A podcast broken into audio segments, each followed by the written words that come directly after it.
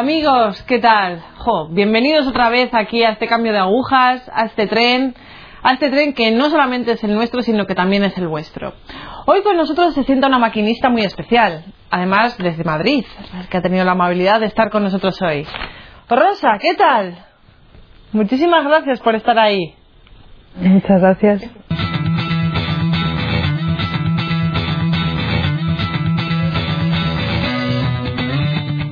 Bueno, Rosa, me gustaría que te presentaras un poco a grandes rasgos. ¿Quién es Rosa Torrecillas? Bueno, yo mm, eh, soy una mujer casada, eh, tengo 46 años y tres hijos de 13, 11 y 7 años. Eh, mi marido y yo nos casamos eh, por lo civil en el año 98 y gracias a Dios pudimos casarnos por la iglesia el- en julio del 2013. Bueno, y entre medias, pues Rosa habrá hecho muchas cosas. ¿Cómo fue tu infancia, tu juventud, tu familia? Cuéntanos un poco. Mm, Yo estudié en un colegio religioso, eh, en las Hermanas Salesianas del Sagrado Corazón, mm, del cual tengo muy buenos recuerdos. Eh, eh, mm, creo que recibí una buena formación religiosa que he podido mm, que he podido valorar cuando he estudiado religión con mis hijos porque me acordaba de todos los pasajes del Antiguo Testamento que nos explicaban las hermanas y, y bueno, hay muchas, muchas otras cosas relativas a la liturgia. Lo que pasa es que, bueno, con el tiempo lo, lo acabé olvidando. ¿Y, y qué ocurre? ¿Cuándo empieza, digamos, a destruirse la relación con Dios? Pues durante mi infancia y adolescencia eh, recuerdo que yo era muy, bueno, muy o, religiosa, lo vamos a dejar en religiosa. Eh, tenía fe, eh, sentía cerca a Dios, formaba parte de los grupos de la parroquia, me confirmé y mm, cuando empecé a estudiar en la universidad, a lo mejor un poco antes, empecé a, mm, a dejar de ir a misa algún domingo porque tenía un examen. Otro día mm, no me había organizado bien el fin de semana y al final no me daba tiempo y no iba. Y para acabar dejando de ir muchas veces porque simplemente no me apetecía. Y poco a poco mm, la falta de la práctica religiosa me fue, me fue alejando de Dios porque al no, al no practicar pierdes el contacto con lo, sobrenatural y la consecuencia inmediata es que tu fe empieza a debilitarse hasta que prácticamente desaparece. Ya. Pero aunque tu fe desaparecía, tu corazón seguía siendo cristiano, ¿no? O- Yo siempre he tenido mm, un anhelo de trascendencia porque aunque mm, hubo un, un largo periodo mm, que podríamos a- em, abarcar desde los mm, 20 años hasta, hasta hace 10, o sea, hasta los 35 36, eh, que no que no mm, que tenía una fe que casi no se sostenía siempre mm, tuve mucho interés por eh, por la trascendencia. Hubo una época en que me interesó mucho pues la filosofía oriental la filosofía budista porque consideraba que lo que había aprendido en el colegio pues era mm, como unas fábulas unas historias que no tenían mucha base real o que eran poco racionales. Y siempre siempre estuve buscando. Eh, eh, hubo un momento en que eh, me centré mucho en los temas orientales leí en aquella época a Tony de Melo y, un buen día eh, no sé cómo leyendo una, revista de moda de repente encontré una, una referencia a una biografía de la Madre Teresa de Calcuta que se- de la autora Catherine Spink. Me compré el libro y yo recuerdo que leyéndolo todos los días lloraba de- el caso es que mm, Dios se sirvió de ese libro para tocarme el corazón porque había otras amigas mías que a los que yo les presté el libro porque me parecía impresionante y me decían que no les decía a ellas nada pero a mí en cambio me y a partir de ahí empecé a interesarme mucho por la obra de, de las misioneras de la caridad ¿Y cómo llega ese momento de volver a Dios? ¿Cómo redescubres ese amor primero? ¿Cómo Pues eh, hubo un momento, hubo un hito que luego no, no fructificó. Eh, fui con una hermana mía a la toma de hábitos de una de las clarisas de Lerma. Allí me encontré con una compañera de la universidad con quien estuve hablando largo y tendido y recuerdo aquello como un encuentro con Dios increíble, no paré de llorar, volví a Madrid eh, muy sobrecogida, pensando que a lo mejor incluso pudiera tener una vocación, pero la verdad es que luego me metí en la vorágine del trabajo, porque yo para entonces ya, ya había acabado mi carrera, ya estaba trabajando y eso me duró poco tiempo. Luego murió mi padre y aquello también fue un yo creo que Dios volvió a llamar a mi puerta. Hubo un tiempo que intenté volver a, a misa eh, porque percibía o sospechaba o sentía que ahí era donde tenía que encontrar mi fe, pero tampoco, tampoco se consolidó.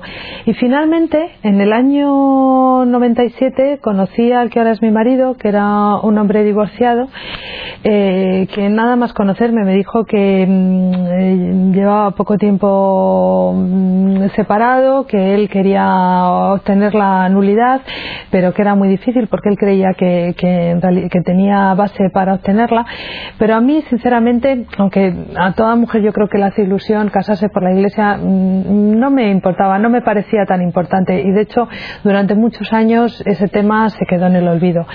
Hasta que mm, nacieron, nació mi primer hijo, eh, nació el segundo y decidimos que, que, como el colegio que habíamos elegido para el mayor era un colegio religioso, pues por coherencia con la educación elegida eh, íbamos a intentar ir a misa los domingos. He de aclarar que el colegio lo elegimos por un criterio de proximidad geográfica.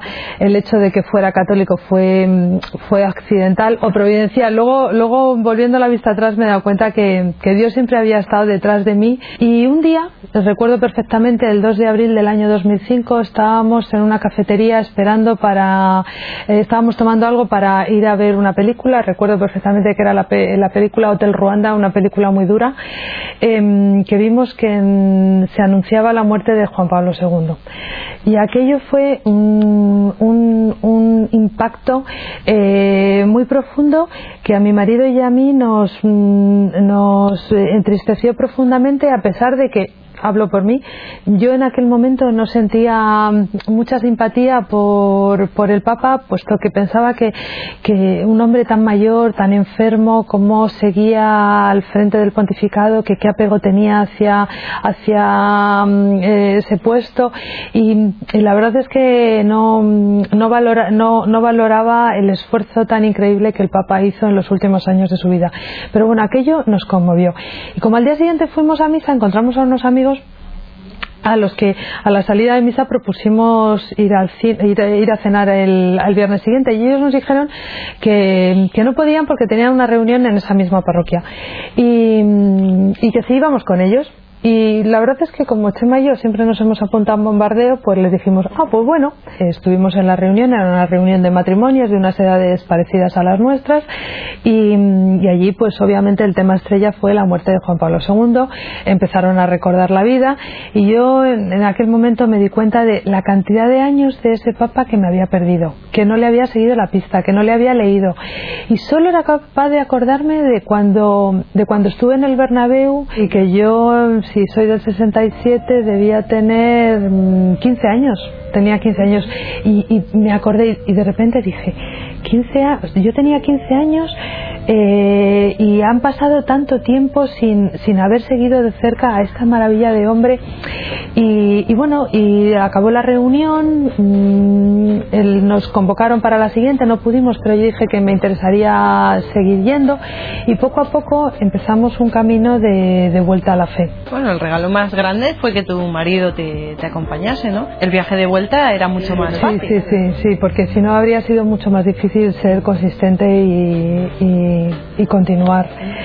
Y, bueno, en este tiempo eh, primero redescubres eh, la belleza de la fe, el amor de Dios, su infinita misericordia, pero llega un momento en que eh, entras en el tema de la, de la moral, cristiana y te das cuenta que en tu vida hay una incoherencia que estás viviendo que no estás viviendo en consonancia con la iglesia y que, y que el, hecho de no estar casados por, por lo civil, de por no, estar casados por la iglesia, te impide una completa, una, completa comunión, puesto que no puedes comulgar.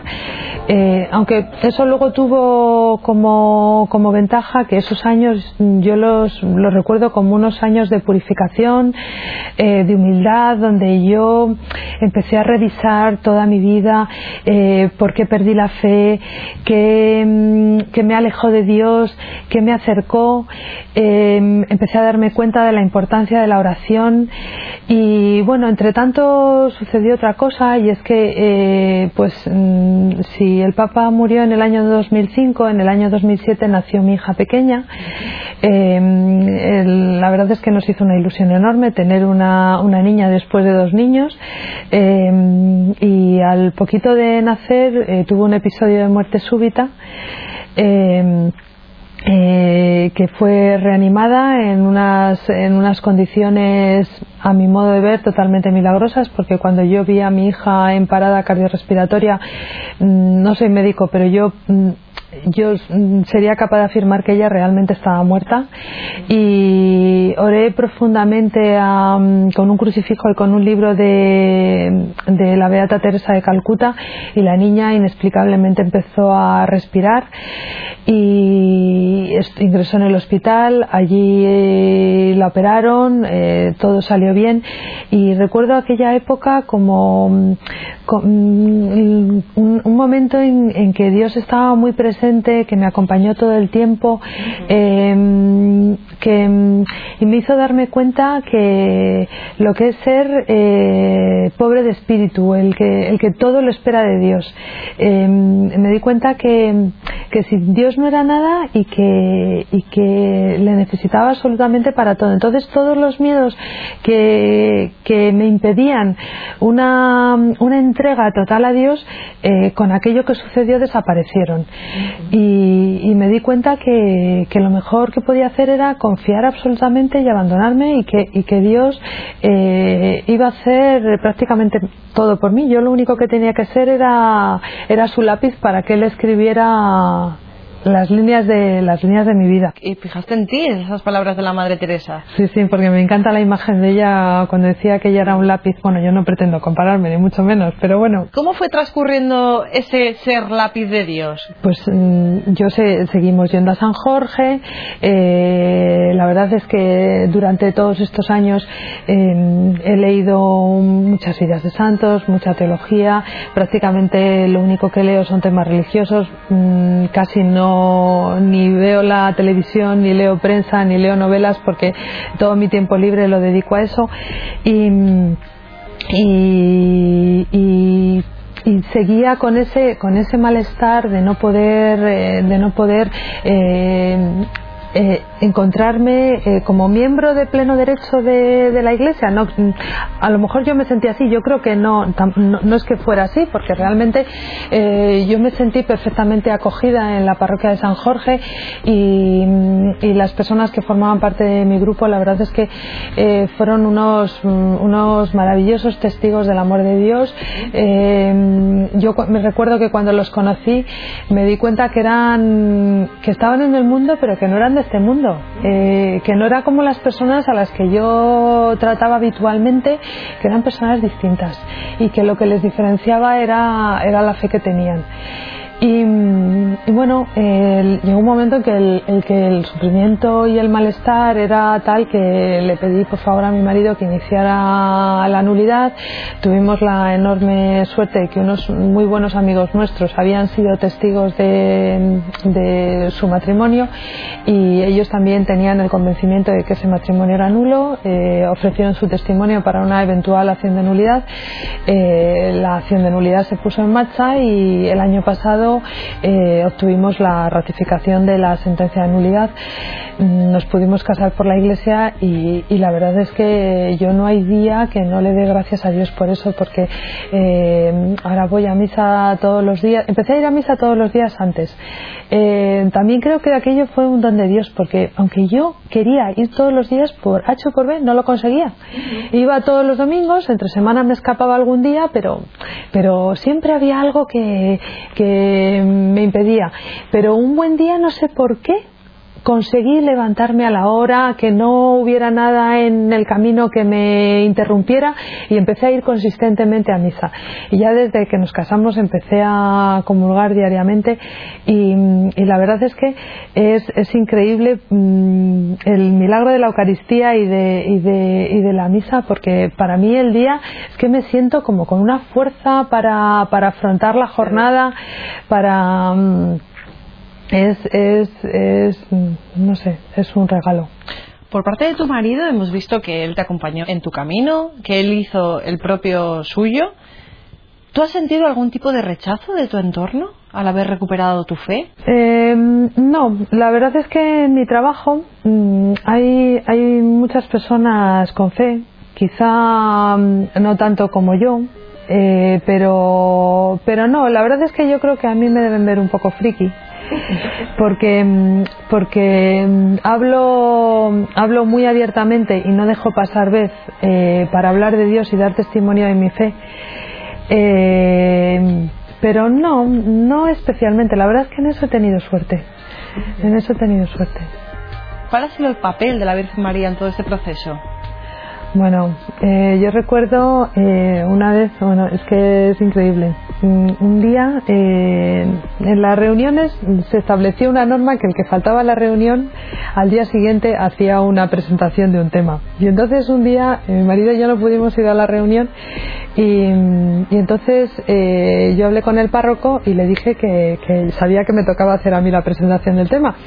Él se quedó un poco sorprendido porque mm, debió pensar, esta chica no, está preparada para dar ningún, para eh, presentar ningún tema, porque en aquella época yo mm, tenía muy poca preparación. Y eh, hablando con una amiga decidí hablar mm, de, la, de la actuación del Espíritu Santo en la concepción de María. Y leí un libro donde profundizaba en ese tema. Y yo en aquella época que ya empezaba a, entender el Evangelio, a profundizar en la fe, pero a mí lo de la Virgen María no me, no me cuadraba, no lo entendía. Y lo de los dogmas de la Virgen María me parecía que era algo totalmente irracional. Y decía, es que esto, esto no lo entiendo. Algún día lo entenderé, pero no lo entiendo. Y desde ese momento, el estudiar ese tema a fondo para mí fue un, un, regalo porque me di cuenta, empecé a entender los cuatro dogmas eh, sobre la Virgen María y a partir de ese momento eh, la Virgen se convirtió como en como en, la persona que me llevaba de la mano para encontrarme con la misericordia de Dios. Eh, hace dos o tres años estuvimos en Medjugorje, que llegamos allí de pura casualidad.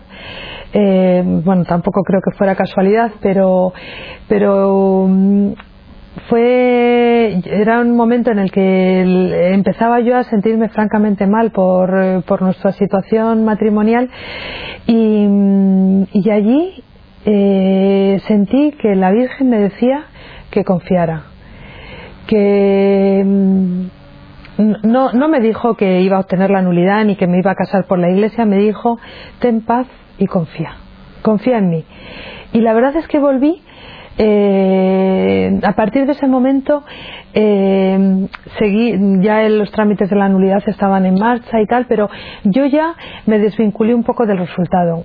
Pensé que si Dios no consideraba necesario eh, que me casara por la iglesia, o si pensaba él por el motivo que fuera, que lo mejor es que siguiera así, yo lo aceptaría.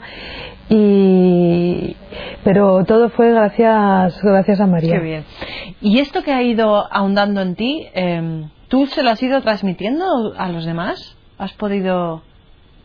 Sí, porque mm, cuando leí la exhortación apostólica Evangelii Gaudium, eh, que el Papa insiste tanto en que tenemos que evangelizar, transmitir nuestra fe a los rincones donde no se conoce a Cristo, llegó un momento en que dije, bueno, pero ¿qué me está queriendo decir? Es que, mm, eh, no, es que no, no, sabía, digo, me está pidiendo que haga como los protestantes que se ponen en medio de una plaza a predicar o... Y, mm, y después de darle muchas vueltas, eh, llegué a la conclusión que, aunque yo todos, estos, eh, estos años he leído mucho y he procurado formarme, pero ha sido de una manera un poco caótica. Pues un día me compraba una vida de un santo y me la leía, otro día leía un, un aspecto determinado de la teología y me la estudiaba, pero no de una manera consistente. Entonces he decidido formarme porque creo que es lo que Dios me está pidiendo ahora y que con esa formación ya Dios me, Dios me dirá cuál es el siguiente paso a dar. Rosa, ¿ha merecido la pena el viaje? Bueno, totalmente, porque no, yo creo que no se puede comparar la vida con Dios a, la vida dándole, dándole, la espalda a Dios. los miedos que yo sentía cuando no tenía fe, eh, pensando que todo dependía de mí, que si esto, lo otro, que si puede suceder esto, que esto ya no lo controlo yo y, y al final, eh, cuando tienes fe, eh, te das cuenta que que, todo está en manos de Dios, que sin Dios no somos nada y que al, con Dios no tengo que temer absolutamente nada, pase lo que pase. Dentro de tu matrimonio has notado esta bendición de Dios, esta, no sé, este, esta gracia, este ya sentiros de Él. Pues sí, Sí, sí, porque yo era otra cosa que echaba en falta, porque un matrimonio católico es un matrimonio en el que están tres personas, están los cónyuges y está Dios. Y aunque yo siempre he sentido que, Dios bendecía nuestro matrimonio, em, un sacramento es un signo visible de algo invisible. Y ahora tengo la certeza.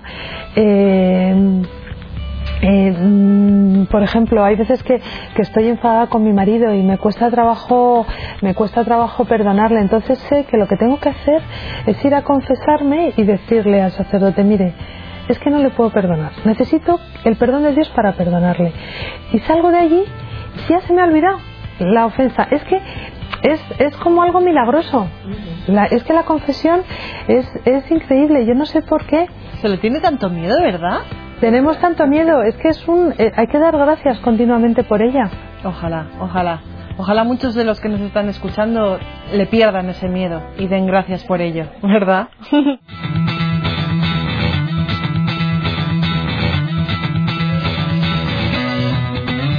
Ay, Rosa, qué placer, qué placer sobre todo porque es el reflejo de una madre sencilla, trabajadora, una mujer de 46 años que, que bueno, pues tiene sus tres hijos no es una conversión como la de San Pablo, no es algo...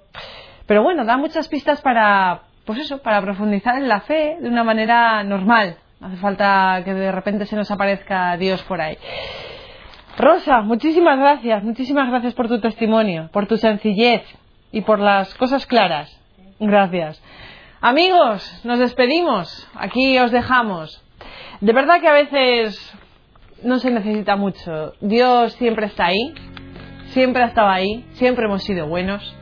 Lo que pasa es que a veces pues nos tropezamos con alguna piedrecita o nos distraemos, que también nos distraemos, ¿eh? Pero Dios está ahí, ¿vale? Confiad, confiad, como nuestra amiga Rosa. Gracias, gracias.